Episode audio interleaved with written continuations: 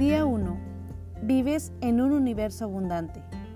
La primera idea que te quiero compartir es que la fuente de la abundancia es infinita y que en este universo solo puede haber abundancia y expansión.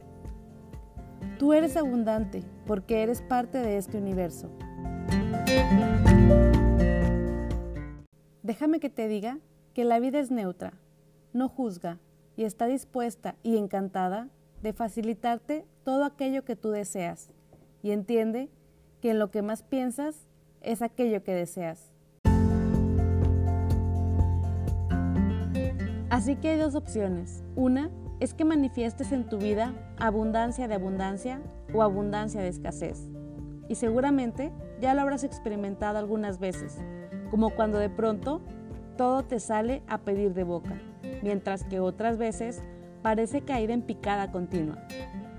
Por eso es importante que tus pensamientos, tus emociones y tus acciones vibren con abundancia, ya que solo desde este sitio serás capaz de atraer más de lo que deseas en tu vida. Te invito a completar todo este entrenamiento y hacerlo a conciencia para que logres resintonizar tus pensamientos desde la abundancia. El primer ejercicio que te propongo es que durante las próximas 24 horas observes con atención la gran variedad que hay para ofrecer de colores, formas, personas, sabores, olores, flores, diseños, casas, edificios, libros, comida y de todo.